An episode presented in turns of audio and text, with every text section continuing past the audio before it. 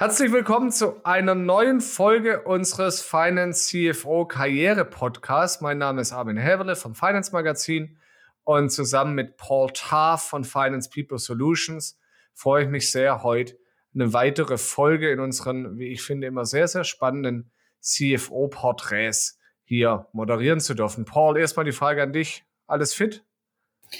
Ja, bei, bei mir, bei uns ist alles fit. Wir sind gut durch Corona gekommen und ich freue mich riesig auf den Austausch mit Lukas in einer von meinen Lieblingsfelder, Biotech, Brain, Public Company, sehr, sehr spannend. I can't wait to start. Genau, jetzt hast du schon den Namen unseres Gastes schon vorweggenommen. Lukas Linnig ist heute bei uns. Er ist der CFO von Brain Biotech, einem börsengelisteten ja, Biotech-Unternehmen mit Sitz in Zwingenberg bei Darmstadt. Aber ähm, Herr Linux, hier erwischen wir heute wo? Ich sitze ähm, heute Morgen in Frankfurt. Guten Morgen erstmal, Herr Welle, Paul. Äh, schön hier zu sein heute. Ich sitze in Frankfurt im Homeoffice, äh, wie doch so viele Leute heutzutage, äh, um nicht zu viel im Büro zu sein. Das heißt, Frankfurt ist ähm, die tatsächlich Frankfurt ist die Heimat? Genau. Okay. Und ähm, wie oft sind Sie üblicherweise im Büro, um vielleicht mal so ganz, ganz physisch anzufangen? Auch das ist ganz unterschiedlich. Ähm, Im Moment ist es so, ich bin auch wieder ein bisschen mehr unterwegs. Ähm, wenn man jetzt mal so einen Schnitt über mehrere Wochen bildet, bin ich vielleicht so ein Drittel der Zeit im Moment wieder unterwegs ein Drittel der Zeit im Büro und ein Drittel der Zeit zu Hause. Bevor wir wie immer, uns geht es ja vor allem in diesem Podcast um, um Sie, um Ihren, Ihren Lebensweg und auch um die Frage, wie man eigentlich in so jungen Jahren schon CFO eines börsengelisteten Unternehmens sein kann.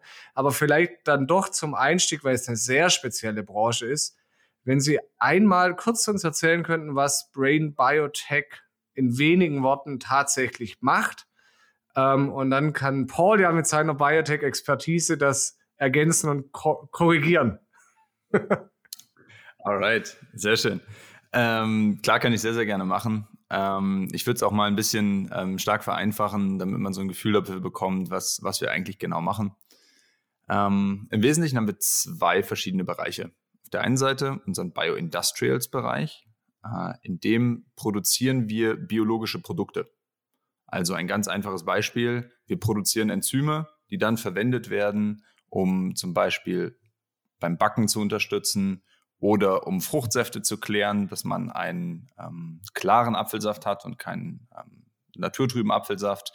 Äh, wir entwickeln aber auch äh, Enzyme, zum Beispiel für die Herstellung von Bioethanol und, und ähnlichen Themen. Und das produzieren wir auch in unseren ähm, Produktionsstätten in äh, Cardiff, äh, in Newkirk in, Nieder in den Niederlanden und in äh, den USA sowie äh, bei der bei Biotech in Büttelborn. Also ähm, relativ großer Fokus ähm, auf Europa, aber auch ähm, in den USA eine, eine Produktionsstätte. Und dann haben wir auf der anderen Seite, das war das Produktgeschäft, jetzt haben wir auf der anderen Seite das Science-Geschäft. Ähm, man muss wissen, wir sind eine Ausgründung gewesen aus der Universität Darmstadt 1993. Und daraus resultierend haben wir natürlich einen sehr, sehr starken Science-Fokus. Und auf der einen Seite bieten wir unseren Kunden hier Auftragsforschung an. Auf der anderen Seite ähm, investieren wir auch in unsere eigene Entwicklungspipeline und bringen Produkte und Entwicklungen äh, selber an den Markt. Und vielleicht reden wir da später nochmal drüber, aber ein Projekt, was wir im CRISPR-Cas-Umfeld ähm, gestartet haben, wo es darum geht, DNA zu verändern, wo es darum geht, ähm, äh, Genome, Genome zu editieren, ähm, haben wir eine eigene Technologie entwickelt. Und das Projekt, was daraus entstanden ist, beziehungsweise deren Kommerzialisierung, leite ich aktuell auch äh, intern, auch wenn das vielleicht für einen CFO eine ähm, etwas ungewöhnlichere Rolle ist, ist das dennoch äh, ein Projekt, was sehr, sehr viel Spaß macht und ähm, wo wir bestimmt später nochmal drüber reden werden. Mhm. Das ist ja in der Tat vielleicht noch meine erste Auftaktfrage und dann, Paul, hast du bestimmt auch gleich einiges ähm, dir schon überlegt. Ähm, tatsächlich haben Sie es ja gerade schon angesagt, dass Sie zum einen eine operative Rolle haben und zum anderen eben auch eine CFO-Rolle. Das ist bestimmt ganz spannend. Da würde ich tatsächlich vorschlagen, sprechen wir später drüber. Aber vielleicht mal den ersten Auftakt zu Ihrem Lebensweg. Sie sind jetzt wirklich unglaublich jung in eine CFO-Rolle gekommen. Wie konnte das so schnell passieren? Ab welchem Moment in, Ihrem, ähm, in Ihrer Karriere haben Sie gesehen, ähm, dass, dass Sie den Weg gehen wollen? Es ist jetzt eigentlich nicht konkret so, dass es irgendeinen Zeitpunkt gab, wo ich gesagt habe, so jetzt Full Speed, ich muss jetzt CFO werden. Das war ehrlich gesagt nie so. Äh, Im Gegenteil, ich persönlich bin der Überzeugung, und danach lebe ich auch, dass man, wenn man erfolgreich sein will, eigentlich nur das tun sollte, woran man Spaß hat, worauf man Lust hat und ähm, wo man dauerhaft Motivation draus ziehen kann. Es gibt natürlich immer Phasen, wo man irgendwas machen muss, was, was einem vielleicht nicht so taugt oder nicht so gefällt. Ähm, aber dem Grunde nach muss ein Job mehr Energie bringen als nehmen. Weil wenn das so ein essentieller Teil des, des Lebens ist, was man lebt, dann ähm, muss einem das eher Energie geben, denn nehmen, um äh, in Summe funktionieren zu können. Und bei mir war es eigentlich anders. Ich habe ähm, äh, nach meinem Studium äh, habe ich direkt angefangen, in, in München in einem Venture Capital Fonds zu arbeiten. Ähm, das war eine super tolle Zeit mit vielen Leuten, ganz, ganz viele neue Sachen gelernt.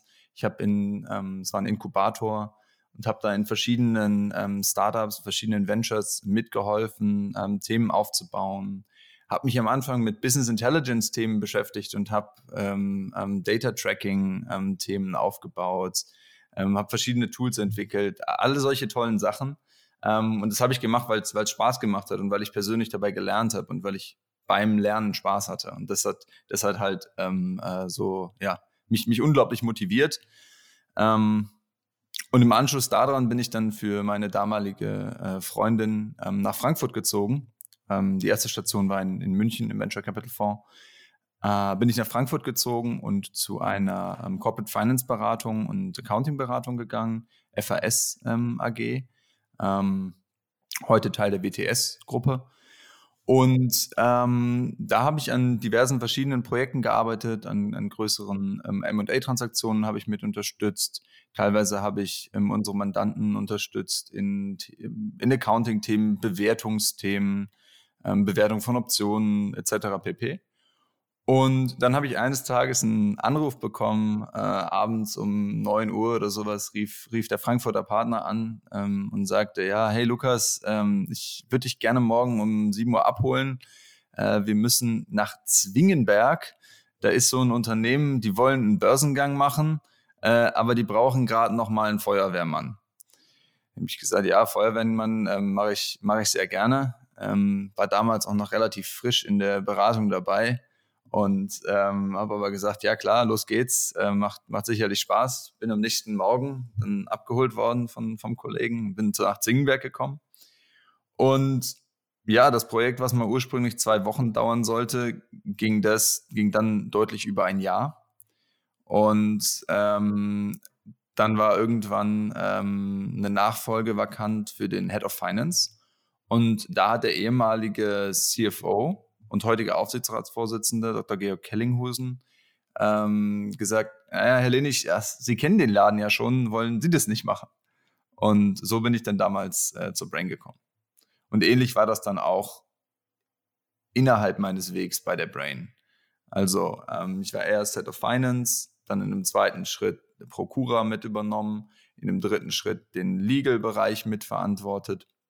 Und nachdem äh, Manfred Bender dann äh, angekündigt hat, Manfred Bender ist mein Vorgänger als Finanzvorstand, nachdem der angekündigt hat, dass er zurück in seine alte Industrie gehen ähm, äh, wollte, in eine CEO-Position, hat der Aufsichtsrat mich dann gefragt, ob ich Lust hätte, das zu tun.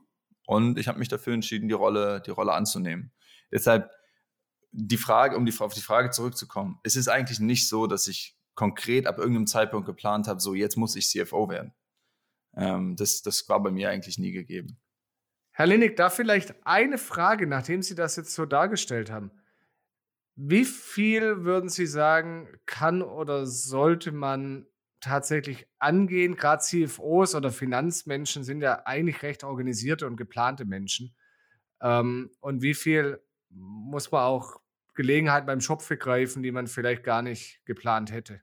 Das ist eine, ist eine sehr, sehr gute Frage und was, wo ich mich auch persönlich tatsächlich relativ viel mit beschäftigt habe. Ähm, weil ich mir eigentlich nie einen Plan gesetzt habe von wegen so, ich muss jetzt ähm, CFO werden, ich muss jetzt dieses Unternehmen führen, sondern ich immer danach gegangen bin, wo kann ich Wert generieren, wo kann ich, ähm, wo kann ich was aufbauen, wo kann ich was machen, was mir Spaß macht.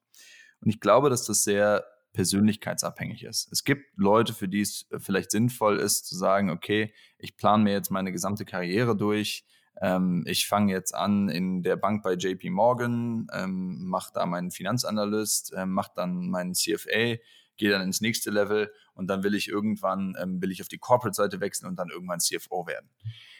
Es gibt, es gibt Leute, für die funktioniert das. Für mich persönlich ähm, ist es aber so, dass ähm, glaube, dass wenn man sich so von Anfang an, wenn man seine Karriere beginnt, so einen konkreten Plan macht, dann weiß man aus meiner Sicht eigentlich noch gar nicht wirklich, was man will. Beziehungsweise man denkt zu glauben, was man will. Man denkt, man will CFO werden, aber man weiß gar nicht, was das bedeutet und was damit alles mit sich kommt. Und deshalb ähm, glaube ich ganz persönlich, dass wenn man seine eigene Karriere plant, kann man das vielleicht für die nächsten Schritte tun und kann sich auch überlegen, okay, welche Richtung finde ich denn spannend? In wo würde ich mich gerne hinentwickeln?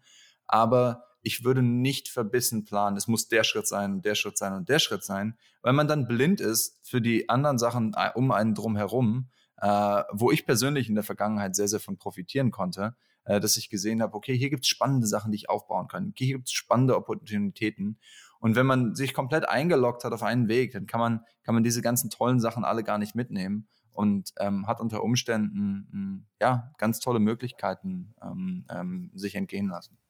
Also ich glaube, ähm, Lukas, ich glaube, das ist sehr situativ. Interessanterweise in unserem Podcast bisher hat kein CFO einen CFO-Plan gehabt. Keine. Von Matthias bei Fraport, äh, ähm, Stefan bei, bei Deutz AG, ähm, äh, auch ähm, ähm, anderen. Äh, bei mir war es ein bisschen anders und da kommen wir zurück zu unserer Familiensituation. Äh, vier Geschwister und äh, ich habe, nachdem äh, mein, mein Papa früh äh, uns verlassen hat, habe ich, hab ich keinen Bock mehr auf Juni und so weiter und so fort. Da wollte ich eine Auszeit nehmen. Das habe ich auch gemacht. Und dann habe ich drei Jahre um die, um die Welt gereist und dieses und jenes gemacht. Und dann habe ich gedacht, mein Bruder ist Partner geworden bei KPMG in Kapstadt äh, und da war bei mir dann ein bisschen dieser Ehrgeiz. Es kann nicht sein, dass ich hier um die Welt reise und nirgendwo hingehe und mein Bruder macht Karriere als Partner bei KPMG, mein anderer Bruder war Banker. Und dann habe ich gesagt, okay, ich greife jetzt an. Ich habe angefangen als Financial Analyst und für mich war es klar und ich war verbissen, ich möchte CFO werden nach meinem äh, nach mein Start als Financial Analyst in Frankfurt. Und das bin ich auch geworden, zwölf Jahre später. Also ich habe es durchgehalten, vielleicht ein bisschen zu sehr verbissen äh, und man hat Dinge dann äh, kennengelernt. Ich war ja bei großer PE, äh, äh CFO bei Advent, äh, CVC, Texas Pacific. Ich bereue es wirklich nicht, ähm, aber vielleicht äh, wäre ich auch, äh, auch ein geeigneter CEO gewesen. Ich meine, da gehört auch ein bisschen Glück dazu. Äh, ich war beinahe dabei, Statistik in Trinity College Dublin zu studieren. Das wäre das Falscheste, was ich je hätte machen können. Und ich bin so froh, dass es nicht geklappt hat. Ja, also ein bisschen Zufall schadet, glaube ich, nicht. Ich, ich weiß nicht, ähm, ich, ich weiß nicht, ob das vermessen ist, das zu sagen, aber ich weiß nicht, ob das stimmt. Du weißt nicht, was passiert wäre, wenn du Statistik studiert hättest. Vielleicht, vielleicht hättest du da drin deine große Erfüllung gefunden und hättest, würdest heute irgendwas ganz anderes machen, was dich genauso glücklich machen nee, würde. Nee, ich bin, Wahrscheinlich ist es nicht. Nee. Wahrscheinlich ist es nicht, aber du kannst es nicht wissen, weil du es nicht getan Lukas, hast. Lukas, ich hätte mich gequält. Ich bin sicher im Nachhinein, das wäre nichts für mich gewesen. ich bin zu kommunikativ, um nur über Zahlen zu reden. Ja, da hätte, ich, da hätte ich bei der RKI anfangen können und neben Herrn Lauterbach sitzen dürfen. sehr gut, sehr gut. Nee, bei, bei mir war es auch eher was anderes. Bei mir war es eher immer der Wunsch, irgendwas aufzubauen. In der Schule hatte ich das erste Mal so eine Situation, wo ich mit ein paar anderen Schülern zusammen eine Schülerfirma aufgebaut habe. Und das war dann damals auch, ähm, äh, wir hatten es ja eben äh, nur ganz kurz, äh, das war auch der Grund, warum ich dann damals schon während der Schule mein Studium angefangen habe, weil einer meiner Lehrer auf mich zukam und meinte, hier Lukas, du machst doch da die Schülerfirma, äh, das macht dir ganz offensichtlich Spaß. Äh, in der Schule äh, ist es, ist es ähm, alles hier, ähm, läuft alles vernünftig. Deshalb mach doch das Studium hier, dann machst du mal was Vernünftiges. Und das war damals dann auch so der Einstieg, wo es dann für mich so richtig losging. ähm, mit der Schülerfirma, mit dem Studium etc.? Also ich habe nur CFO-Jobs gemacht oder die Jobs, die ich gemacht habe, wo ich gestalten müsste.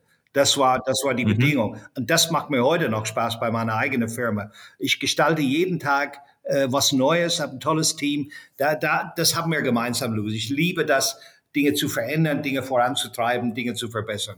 Das ist mein Treiber eigentlich.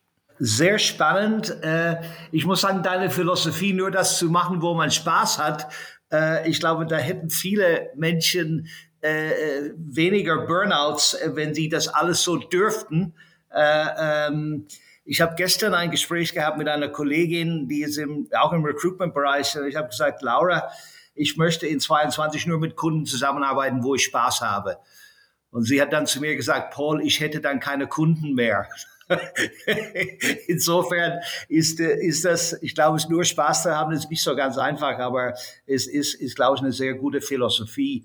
Und du hast recht, die, die, die positive Energie, die man aus einer, aus einer Beziehung, äh, positive Beziehung, das macht sehr viel aus, als wenn, wenn, wenn du in irgendwelche stressige Beziehungen bist, in der Geschäftswelt, da ist die positive Energie geht verloren und das ist nicht gut für, für die Menschheit. Da, da würde ich, da würde ich dir zustimmen. Aber Biotech CFO und ganz spannend, Armin hat schon angesprochen, sehr, sehr jung, sehr dynamisch, sehr eindrucksvoll dein Weg. Ähm, hol uns doch ein bisschen ab, äh, was, womit ein Biotech Public Company CFO sich beschäftigt. Was sind die, die drei Hauptprioritäten, die du hast? Äh, äh, und wie ist deine Zeiteinteilung, Lukas? Vielleicht, wenn wir über Hauptprioritäten reden, hängt das natürlich auch ähm, immer so ein bisschen davon ab, wie das eigene Team aufgestellt ist, wie viel das eigene Team ähm, äh, abfangen kann.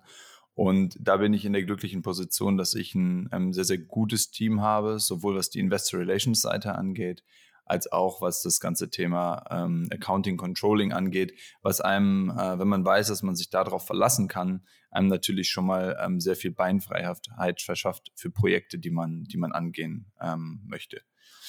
Und ein Großteil der Arbeit, die ich mache, sind, ähm, äh, ist tatsächlich Projektarbeit. Also ich habe natürlich viele, äh, ich sag mal, ähm, wiederkehrende Themen wie regelmäßige Gespräche mit Geschäftsführer von Tochtergesellschaften, äh, Controlling-Gespräche, ähm, interne Performance-Meetings mit Mitarbeitern. Aber wenn man mal diese Sachen alle zur Seite nimmt, dann ähm, ist äh, ein Großteil der Arbeit tatsächlich sehr projektorientiert. Sei es, ähm, seien es M&A-Projekte, ähm, wo wir äh, letzte Woche wieder einen, einen Deal verkünden konnten, äh, an denen man natürlich auch eine Zeit lang arbeitet. Ähm, oder Integrationsprojekte von Gesellschaften, die wir akquiriert haben, wie zum Beispiel eine Akquisition, die wir im Januar letzten Jahres gemacht haben, äh, die jetzt im Laufe des Jahres integriert wurde, wo man dann auch mal da vorbeifährt. Ähm, oder auch das, das, das CRISPR-Cas-Projekt, in, in wessen ja, Rahmen oder Umfang ich auch äh, Kunden besuche, viel mit Kunden spreche. Und von der Zeitaufteilung her ist es aktuell so, dass ich sag mal, meine, meine Standard-CFO-Aufgaben äh, nehmen aktuell ungefähr ähm, 50 Prozent der Zeit ein und 50 Prozent der Zeit ähm, verwende ich ungefähr auf das Projekt im Umfeld äh, CRISPR-Cas, weil dieses Projekt so transformativ für uns sein kann und so eine massive Opportunität bietet, äh, dass wir im Vorstand entschieden haben, dass es entweder der ähm, Kollege Mölker, CEO, äh, übernimmt oder ich übernehme. Und äh, wir haben uns dann dafür entschieden, dass ich das äh, Projekt leite, währenddessen er sich mehr auf die Industrial-Tochtergesellschaften fokussiert. Ähm, du hast erwähnt, du hast ein Top-Team, äh, ähm, Lukas. Äh, und äh, das ist natürlich entscheidend. Was suchst du dann für Leute, äh, die du einstellst? Was ist für dich unabdingbar in, in neue Mitarbeiter? Gibt es einen roten Faden, die du immer haben möchtest? Es gibt natürlich ein paar Sachen, die, die gegeben sein müssen. Ähm, es, es, muss natürlich klar sein, dass sowas wie ähm, fachliche Kompetenz etc. vorausgesetzt sind. Äh, aber das sind der sekundäre Faktor, der wirklich zählt. Ähm, weil das, das haben heute sehr, sehr viele. Und da, das muss ich auch lernen. Ich habe gelernt, anders einzustellen. meine ersten, ähm, ich sag mal, ähm, höheren Stellen, die ich besetzt habe, ich rede jetzt nicht von ähm, normalen Sachbearbeiterstellen, das sind die Anforderungen vielleicht nochmal ein bisschen andere, aber wenn man wirklich über das Kernteam ähm, äh, redet, dann habe ich meine ersten Einstellungen rein auf fachlichen Skills basiert. Das war ein klarer Fehler. Ich habe in meinen ersten Interviews, da war ich noch äh, ziemlich, ziemlich jung, ähm, alle Leute, die ich interviewt habe, waren deutlich älter als ich. Äh, und ich habe ähm, mir die Challenge, das Ziel gesetzt vorher, okay, Lukas, du musst jetzt rausfinden, ob die wirklich was drauf haben. Und die Gespräche gingen teilweise zweieinhalb, drei Stunden, was viel zu lang ist. Und in der Zeit habe ich die äh, Kandidaten gegrillt, in Anführungszeichen, oder habe die diverse Sachen abgetestet, um dann irgendwann zu merken, dass ich, nachdem ich jemanden eingestellt hatte, zwar jemand hatte, der fachlich exzellent war, aber am Ende gar nicht so wirklich ins Team gepasst hat.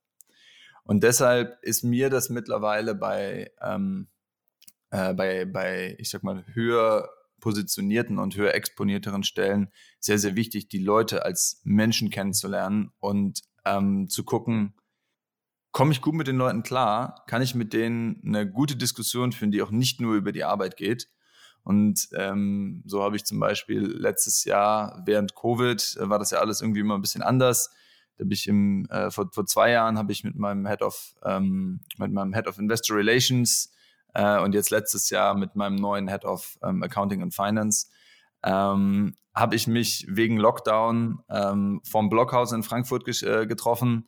Äh, wir haben uns im, im Blockhaus ein Steak to go geholt, im Rewe daneben ein Sixpack Bier, haben uns auf die Parkbank gesetzt und äh, haben uns kennengelernt. Und das hat deut solche Sachen haben deutlich besser funktioniert, wo man den Menschen als Menschen kennenlernt, weil man die fachliche Kompetenz in der Regel eigentlich ab einem gewissen CV voraussetzen kann.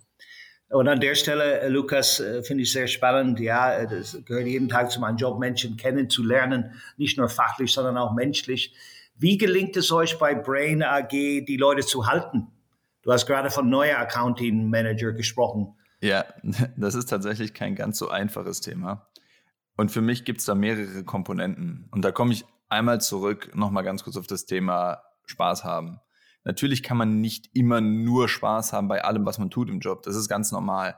Aber die Gesamtbilanz muss stimmen. Also, wenn man, wenn man eine Woche hat, dann kann es nicht, dann sollte es nicht sein, dass man davon vier oder fünf Tage schlecht drauf ist ähm, und nur den Rest der Zeit wirklich Energie und Freude aus der Arbeit zieht.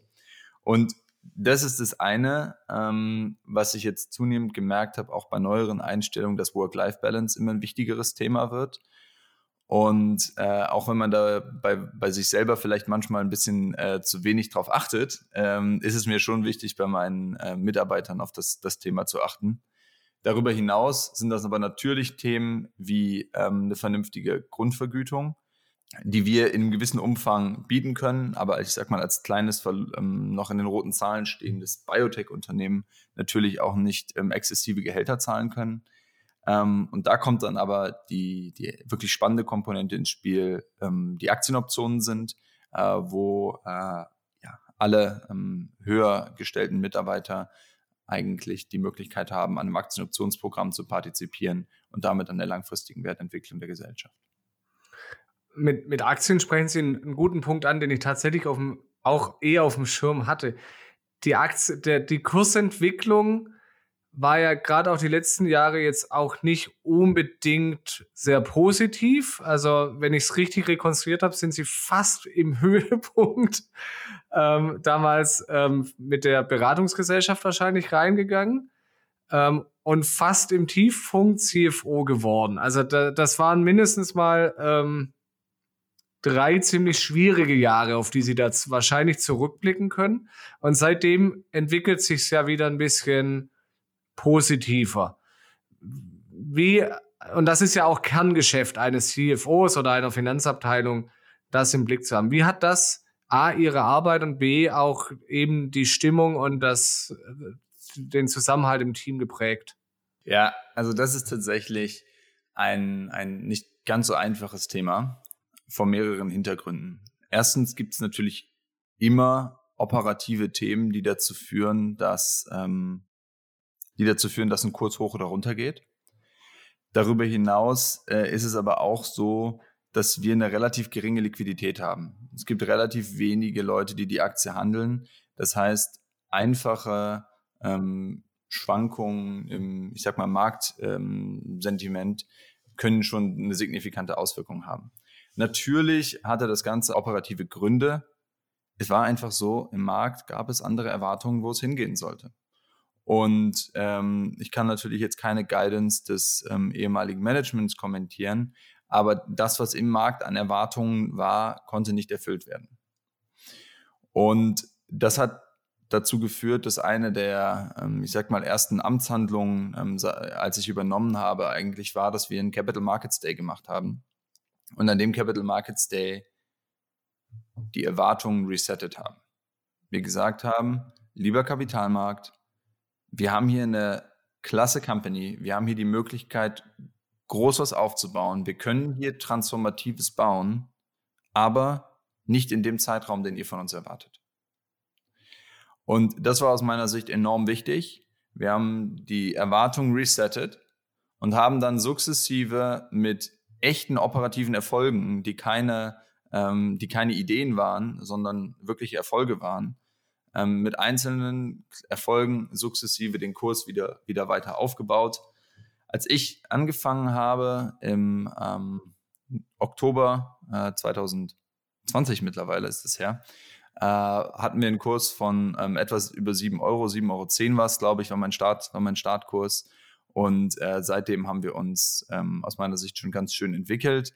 Es ist aber bei weitem noch nicht da, wo ich hin möchte und auch ja, meine Ambitionen, was den Aktienkurs angeht, sind da bei weitem noch nicht äh, erschöpft. Aber das wäre ja auch schade.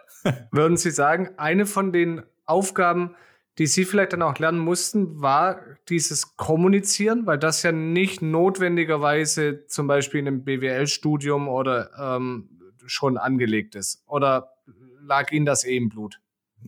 Das, das ist schwierig zu sagen. Ähm, dem Grunde nach habe ich das Gefühl, dass mir sowas liegt. Äh, ich habe ich hab vier Geschwister, da musste ich äh, schon, schon früh lernen, äh, mich auch verbal durchsetzen zu können. Auf der, auf der anderen Seite ist das aber auch wieder ein extrem wichtiger Punkt, wo man ein gutes Team braucht. Also vor Themen wie einer Hauptversammlung oder vor äh, größeren Analystenkonferenzen oder sowas habe ich ähm, eigentlich immer eine Session mit meinem Head of Investor Relations, äh, wo ähm, wir meinen Part durchsprechen äh, oder ich meinen Part vortrage und ich dann von ihm auch ein sehr, sehr direktes Feedback bekomme, ähm, falls er das hört, was ich übrigens schätze. Und was ich dann, was ich dann wiederum einbauen kann, weil es hilft mir nichts, wenn, wenn, wenn mir jemand nur sagt, ja, alles gut. Äh, da ist einfach offenes, ehrliches Feedback wichtig und dann lernt man auch sehr, sehr schnell. Ja, ähm, Lukas, ich habe auch vier Geschwister. Ich habe das noch nie so betrachtet. Ich habe doch nie, nie so betrachtet dass das meine Kommunikationsfähigkeiten äh, vielleicht nicht geschadet hat. Oder man könnte auch sagen, Überlebensfähigkeiten in dem Fall. Ich bin auch Sandwich, ich bin in der Mitte, ja. Insofern kann ich das gut nachvollziehen. Aber Armin hat das, äh, hat das äh, angeschnitten, der Punkt Shareholder Management. Ähm, das finde ich auch super, super spannend. Der Michael Dell, für den ich die Ehre gehabt habe zu arbeiten, als Head of Finance Dell äh, Dach, äh, der Michael hat ja seine Firma delistet, äh, um, um, um voranzukommen. Der hat auch immer gesagt, die Analysten, die nerven mich, Paul. Ich will mit denen nichts zu tun haben. Äh, das ist, äh, das könnte er sich erlauben. Aber wie, wie ähm, klar, du hast es erklärt, das sind wichtigere Milestones, das musst du intensiv kommunizieren an den Markt. Aber ähm, seid ihr dann auch äh, bei Brain dann davon betroffen, klinische Studien und das Übliche, was im Biotech sehr, sehr wichtig ist? Und ich bin Privatinvestor, habe ich dir erzählt, und da musst du starke Nerven haben. Wenn eine klinische Studie in die falsche Richtung geht, dann, äh, dann ist deine Aktie von, von 100 ganz schnell auf, auf 10 runter. Ja, also es bedarf starke Nerven. Vielleicht kannst du es ein bisschen abholen und ein, ein Flair für diese Biotech-Section geben. Ja, kann ich sehr, sehr gerne machen. Wenn das in Ordnung ist, würde ich aber kurz auf einen Punkt eingehen, den du angesprochen hast, ähm, wo es darum ging, ähm, ja, Analysten können ja auch nervig sein. Äh, das, das, kann, das kann, das, das, so eine Situation kann entstehen. Aber aus meiner Sicht ist es ganz einfach zu verhindern. Und das gilt aus meiner Sicht für, für eigentlich alle Investoren. Say what you do and do what you say. Und wenn man das befolgt äh, dann kann man auch schlechte Nachrichten verkünden. Dann kann man auch verkünden, Leute, wir haben euch vorher gesagt, wir werden das tun, wir haben es getan, es hat nicht funktioniert. Und dann kann der Kapitalmarkt entscheiden, ob er das als Fehler vom Management wertet ähm, oder wie, wie das letzten Endes einfließt. Aber mir ist eine transparente Kommunikation extrem wichtig.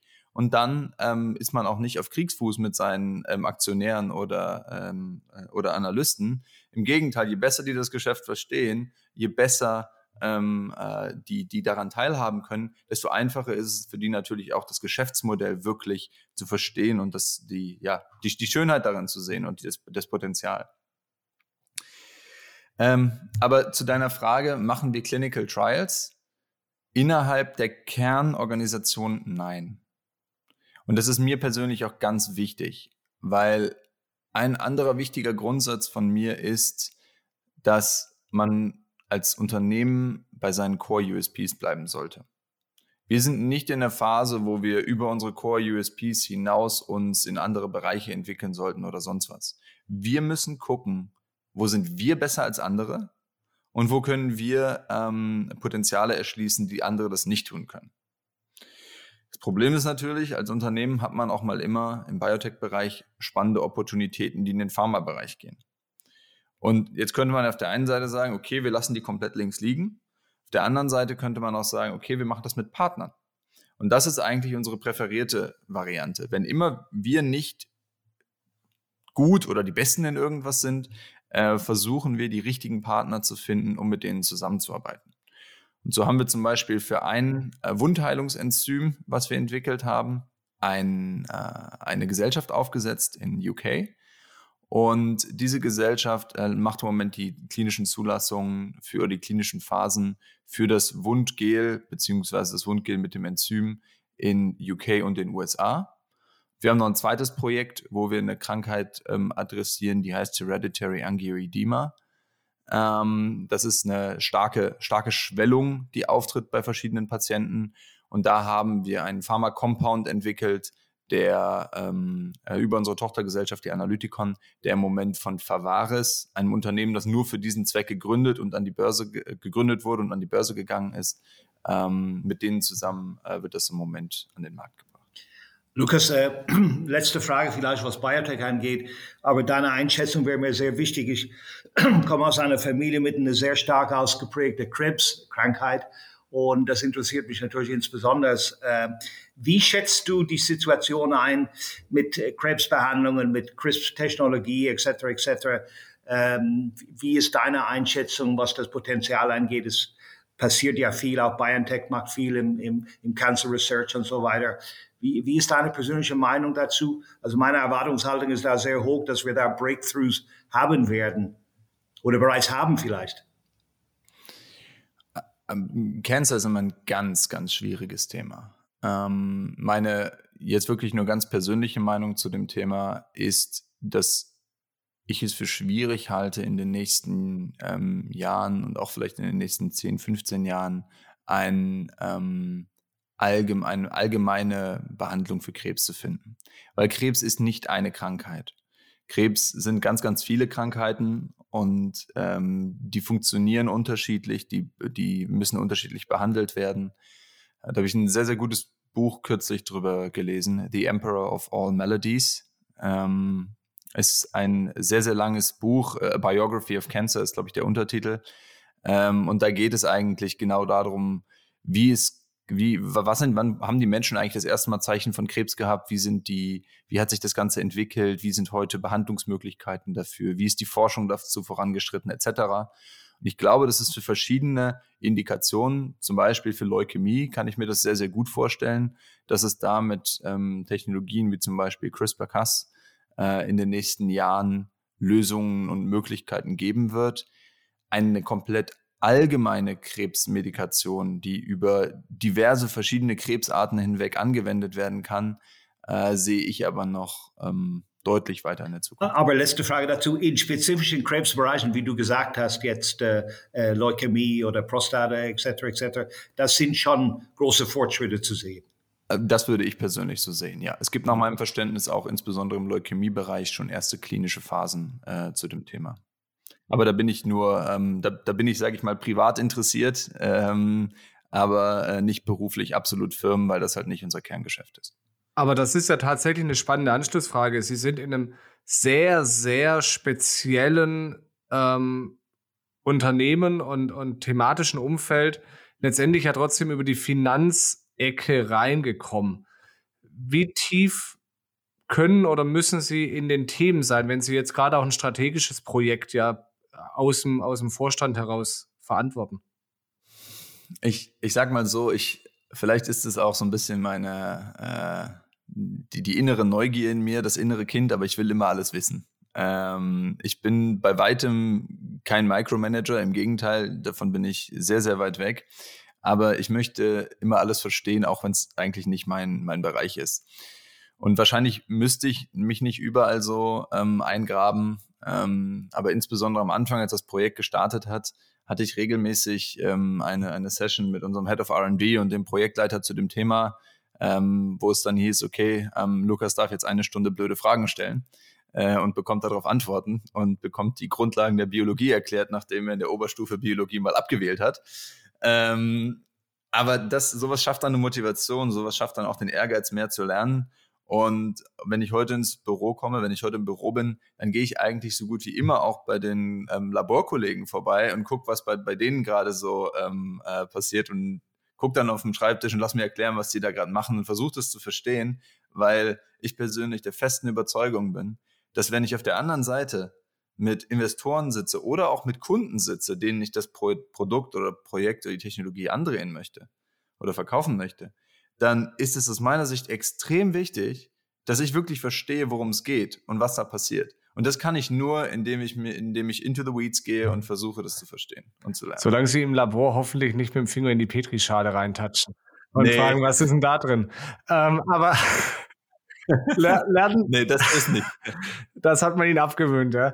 Aber Lernen ist ja ein gutes Stichwort. Tatsächlich auch nochmal auf die berufliche ähm, und ähm, akademische Karriere. Ähm, Sie machen gerade auch ein MBA ähm, nebenbei, ein Executive MBA, WAU Kellogg. Ähm, können Sie da vielleicht ein Wort dazu sagen, wie erstmal, wie das neben dem Beruf funktioniert, also dieses äh, Executive MBA ähm, und was da sich bewährt und was vielleicht auch gefühlt sich jetzt Zwischenstand jetzt nicht gelohnt hat oder die Erwartung nicht erfüllt hat?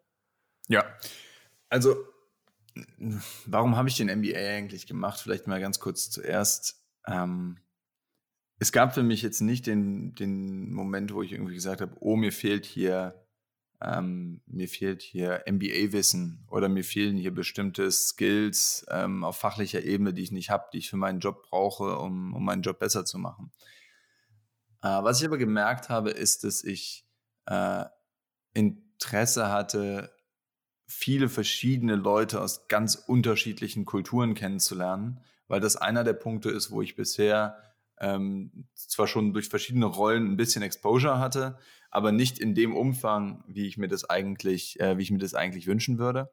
Und habe mich für ein pro, relativ hochkarätiges ähm, Programm entschieden, wo man, wie gesagt, im Wesentlichen Executives findet aus ähm, Unternehmen äh, um die ganze Welt verteilt.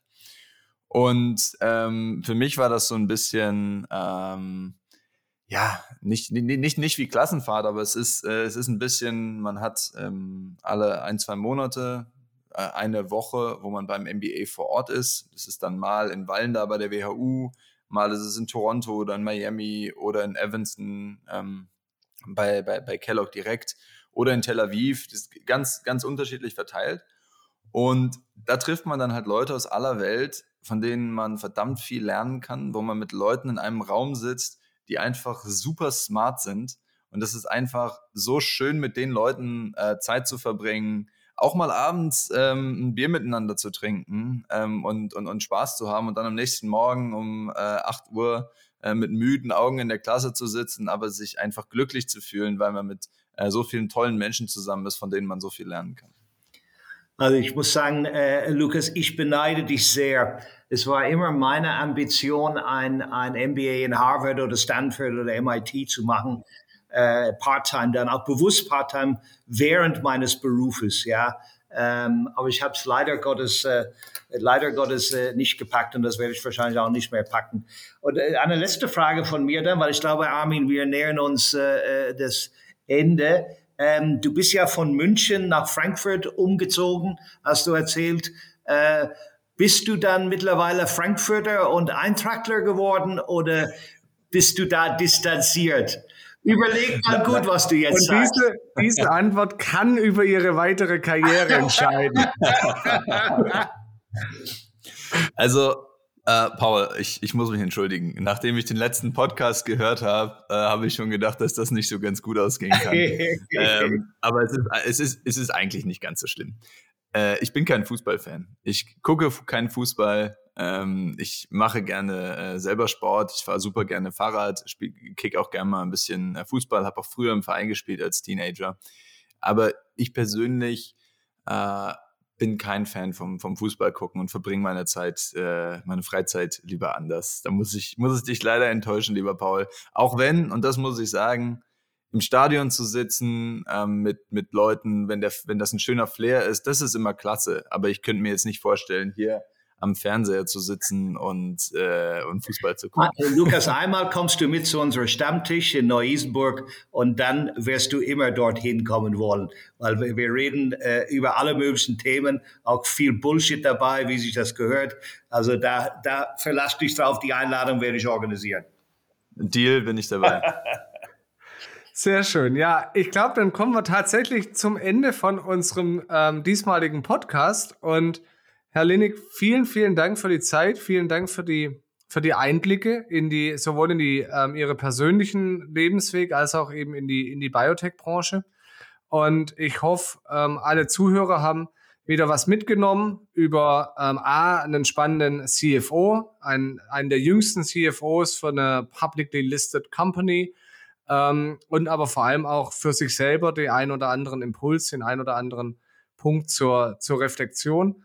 Und ja, ich fand es wieder sehr kurzweilig. Ähm, Paul, ähm, du vermutlich auch, nehme ich an. Und ähm, Herr Linnig, ganz herzlichen Dank, dass Sie sich die Zeit genommen haben. Ja, auch von mir vielen, vielen Dank, äh, Lukas. War, war super, super Gespräch, super offen, super entspannt. Ich habe einiges mitgenommen und äh, ich glaube, die, die Zuhörer werden das auch tun. Vielen Dank, lieber Lukas. Vielen lieben Dank, hat mich sehr gefreut, hier zu sein. Dankeschön.